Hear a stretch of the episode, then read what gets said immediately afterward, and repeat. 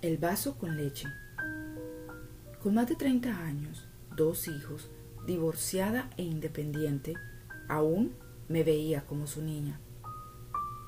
Frecuentemente atravesaba toda la ciudad en su bicicleta chatarruda, con un sol que quemaba la piel.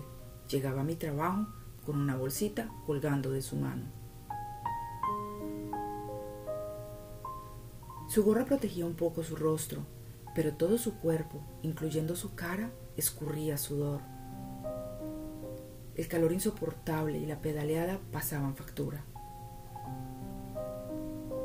Sacaba de la bolsa un recipiente lleno de leche pura, recién hervida, y la servía en un vaso que también traía consigo para su pequeña, que ya era toda una mujer. Se sentaba sigilosamente a esperar que empezara a beberla y me insistía la tomara tibia. Sabía que era así que me gustaba.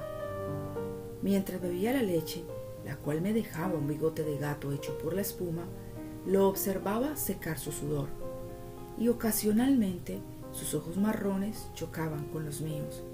Aquella mirada triste, llena de melancolía, la cual heredé. Y pensaba, ¿cómo pudo Dios amarme tanto? Para enviar a este hombre a ser mi padre. Hoy, cada que bebo un vaso de leche, recuerdo esos sublimes momentos, amándolo más allá de la muerte.